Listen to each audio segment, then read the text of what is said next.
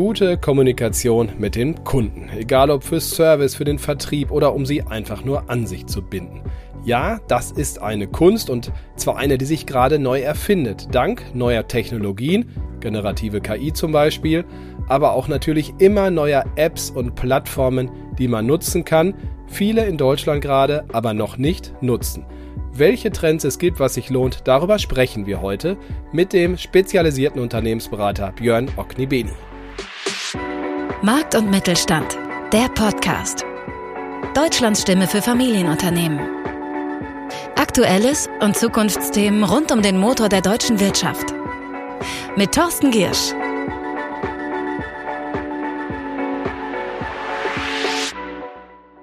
Die E-Mail ist oft noch das Mittel der Wahl, am besten noch mit No Reply. Es geht besser und viele Deutsche sind noch nicht so weit, das auch zu nutzen. Darüber sprechen wir heute, denn gerade auch im E-Commerce, wo ja Kunden wichtig sind, kommen gerade die Chinesen mit Volldampf auf den Markt und wir müssen, glaube ich, uns schnell verändern. Darüber weiß mehr mein heutiger Gast. Björn Oknebeni ist bei mir, Unternehmensberater, gerade auch auf Asien spezialisiert und auf all diese neuen Trends. Ich freue mich, dass du da bist, Björn. Hallo. Hallo, guten Tag. Wir erleben gerade etwas, was wir uns vielleicht vor so langer Zeit noch gar nicht vorstellen könnten, nämlich dass chinesische Einzelhändler auch dank ihrer Ansprache an Kunden, nicht nur über den Preis, eben, naja, sehr erfolgreich sind und hohe Marktanteile sehr schnell gewinnen in den USA, jetzt aber auch in Europa, in Deutschland, nämlich zum Beispiel Temu oder Shein. Ähm, wie konnte das passieren? Was machen die aus deiner Sicht anders rund um die Kundenkommunikation? Das Spannende ist halt, ähm, dass es heutzutage nicht mehr nur neue Trends in den USA gibt, wo wir uns dran gewöhnt haben, wo wir die neuen Sachen irgendwie finden, sondern eben auch aus China.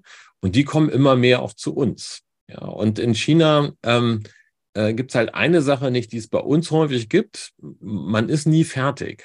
Ja, bei uns kennt man das ja, man hat irgendein Problem, man löst das und dann hat man irgendwann die Lösung und sagt sich so, das war's ich bin fertig. Ja, das so ging's Amazon so ein bisschen, äh, könnte man jetzt sagen, äh, äh Ende der 90er Jahre, Anfang der 2000er, da hat man irgendwie E-Commerce gelernt und ähm, war dann irgendwann fertig. Man wusste, wie E-Commerce funktioniert, die Kunden waren zufrieden, das Unternehmen war zufrieden, alles war gut und seitdem hat sich nicht so wahnsinnig viel in dem ganzen E-Commerce-Bereich verändert. Ähm, und das ist in China halt komplett anders. Da hat man ähm, vor ein paar Jahren äh, genauso E-Commerce gemacht wie hier. Aber seitdem hat sich dort wahnsinnig viel getan. Seitdem ist wahnsinnig viel dazugekommen. Ähm, beispielsweise ist unser E-Commerce komplett suchgetrieben. Ich ähm, weiß schon als Kunde relativ genau, was ich brauche oder möchte und dann suche ich durch irgendwelche Listen. Ähm, in China ist das sehr stark Discovery getrieben. Ja, ich entdecke erstmal, was ich eigentlich möchte und dadurch wird das Ganze auch ähm, bekommt das Ganze ein Unterhaltungselement und so weiter. Und diese ähnlichen Ansätze die finden sich eben auch in Plattformen wie Shein oder Temu. Ähm, und die macht das Erlebnis plötzlich ähm, zu einem ganz neuen und ähm, macht die ganze Sache sehr viel spannender. Äh, und dann sind wir halt total erstaunt, dass wir mit unseren Lösungen der letzten 20 Jahre ähm, ein bisschen alt aussehen. Wie sieht das konkret aus und was äh, von ja, dieser Erlebniskommunikation, nenne ich das jetzt mal, ist vielleicht auch übernehmenswürdig? Ich gucke zum Beispiel über Gamification, spiele ich mit kleinen äh, Kätzchen rum, wenn ich in der richtigen Zielgruppe bin, bekomme dadurch Coupons für Produkte, die ich spannend finde, die ich ausprobieren möchte und dann bekomme ich die günstiger ähm, zugeschickt. Oder ich gehe abends in Livestreams, wo ganz viele verschiedene, teilweise total abgedrehte Live-Shows stattfinden, wo Leute mir was verkaufen wollen. Ähm, das ist so ein bisschen, kann man sich das vorstellen, wie eBay-Shops äh, von kleinen Sellern die aber eben nicht einfach eine Ebay-Seite haben, sondern einen Livestream, wo sie halt live irgendwelche Produkte verkaufen. Ja, und ähm, das ist dann so ein bisschen wie ein virtueller Bazar, wo man dann eben einfach durchläuft und irgendwie überall spannende Sachen sieht, mal hängen bleibt, ähm, Dinge für sich entdeckt und so weiter. Und das ist ein ganz wesentlicher Teil eben von dem, was, was E-Commerce ausmacht. Ähm, aber auch zum Beispiel sowas wie 11.11 haben die einen oder anderen vielleicht gehört. Singles Day, so eine der größten Shopping-Events äh, in China, ursprünglich mal von Alibaba und Tmall äh, erfunden. Ähm, die haben auch eine sehr starke Unterhaltungskomponente. Ja, da geht es nicht nur um kleine Preise, sondern da geht es eben auch sehr stark darum, ähm, die Kunden ähm, an dem Tag am 11.11., .11., aber auch über die ganze Zeit davor, so ein bisschen zu unterhalten und äh, darüber auf die Plattform zu ziehen. Ähm, Wenn man sich das mit Amazon vergleicht und Amazon Prime Day, da ist eigentlich nur der kleine Preis im Mittelpunkt. Ja, ich habe tausende von Produkten, das fühlt sich alles so ein bisschen an wie Rudis Resterampe. Ähm, und hier und da finde ich vielleicht mal irgendwie ein paar spannende Nuggets oder Produkte, die ich ganz cool finde. Aber Unterhaltung gibt es da eben nicht. Ja, es gibt auch keine Inspiration. Es ist eigentlich eher nervig, ähm, dort irgendwie spannende Sachen zu finden. Und ähm, eine interessante Frage, auf die ich aber keine Antwort habe, ist, warum sind bei uns E-Commerce-Unternehmen nicht auch auf die Idee gekommen, sowas spannender und interessanter zu gestalten? Ja, wäre tatsächlich eine spannende Frage, aber es ist nicht so leicht zu beantworten.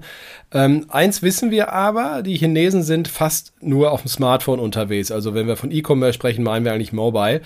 Äh, in den USA auch schon ein Stück ganz klar in die Richtung. Wird das bei uns auch noch viel mehr kommen als jetzt ohnehin schon?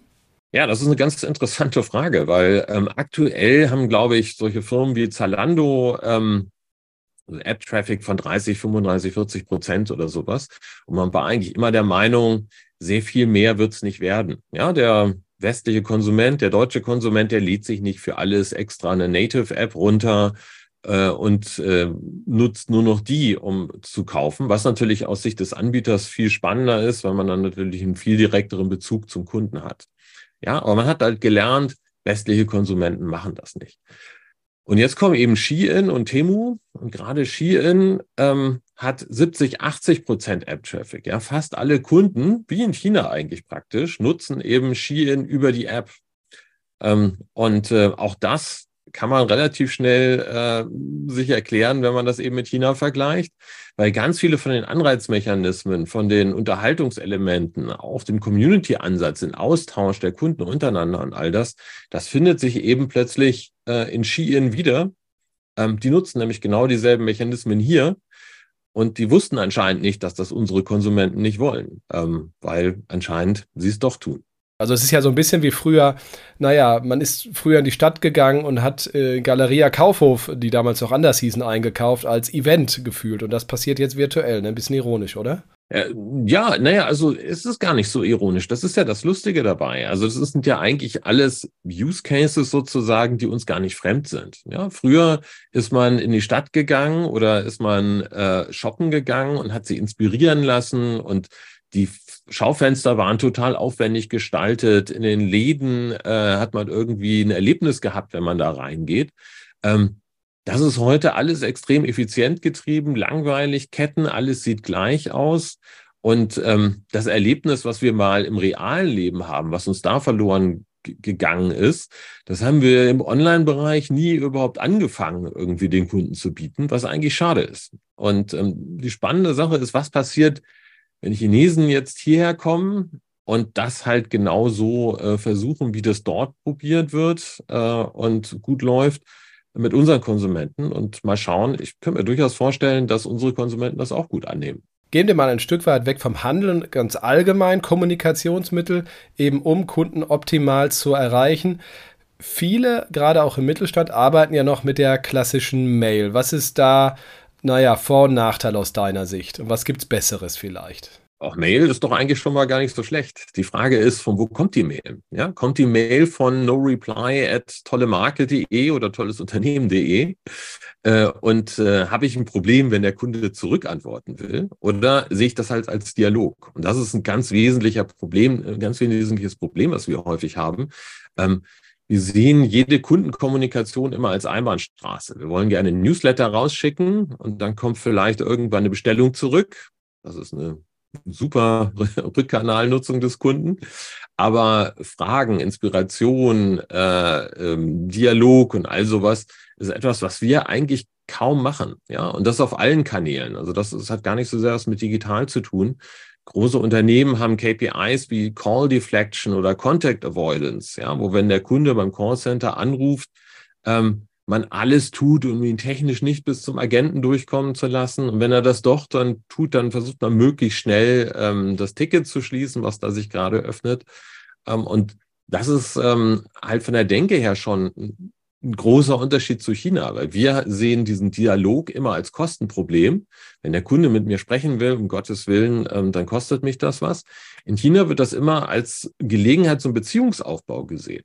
Ja, also nicht als Cost Center, sondern als Profit Center eigentlich. Ja, und ähm, äh, das ist sicherlich was, was durchgängig durch alle Unternehmen Sinn macht, darüber mal nachzudenken, ob es nicht vielleicht ähm, besser wäre, wenn man eben statt Kundenkommunikation immer nur als Aussand zu sehen, eben in den Dialog zu gehen. Ähm, B2B-Unternehmen, kleinere Unternehmen und sowas, die machen das natürlich, ja, weil da natürlich fast alles Business, äh, People-Business ist. Man kennt den Kunden, ist im direkten Austausch. Aber ab einer gewissen Größenordnung geht auch das häufig verloren. Und ähm, dann kommt eben doch wieder diese Kostendenke äh, in den Kundendialog stellt sich die Frage, wenn jetzt künstliche Intelligenz mit ganz anderen Möglichkeiten auf den Markt tritt und auch leichter nutzbar wird, auch für kleinere Unternehmen.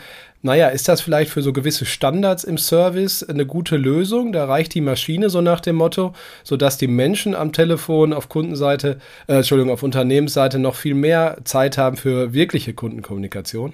Zunächst einmal ist die Frage, warum will der Kunde mit mir sprechen? Ne? Also wenn er ein Problem gelöst haben will, dann ist natürlich alles, was ihm dieses Problem ganz schnell und einfach löst, ähm, die beste Lösung für beide Seiten. Und wenn da ein äh, AI-getriebener Chatbot irgendwie mir hilft, das Problem zu lösen, super ja, dann äh, spricht da nichts dagegen.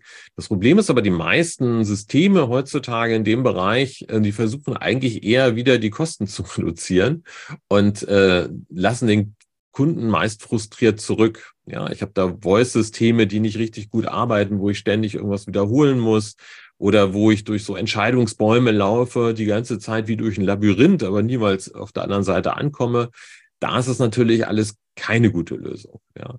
Übrigens, was vielleicht auch noch wichtig ist, ist, ähm, was in, äh, in, in China relativ äh, viel genutzt wird, bei uns erstaunlicherweise kaum, ist der Chat. Ja, jede Möglichkeit, irgendwie ähm, direkt mit jemandem zu telefonieren, ist die teuerste Möglichkeit des Kundendialogs. Ja, weil eben ein Mitarbeiter nur mit einer Person telefonieren kann. Chat skaliert viel besser, ist viel günstiger.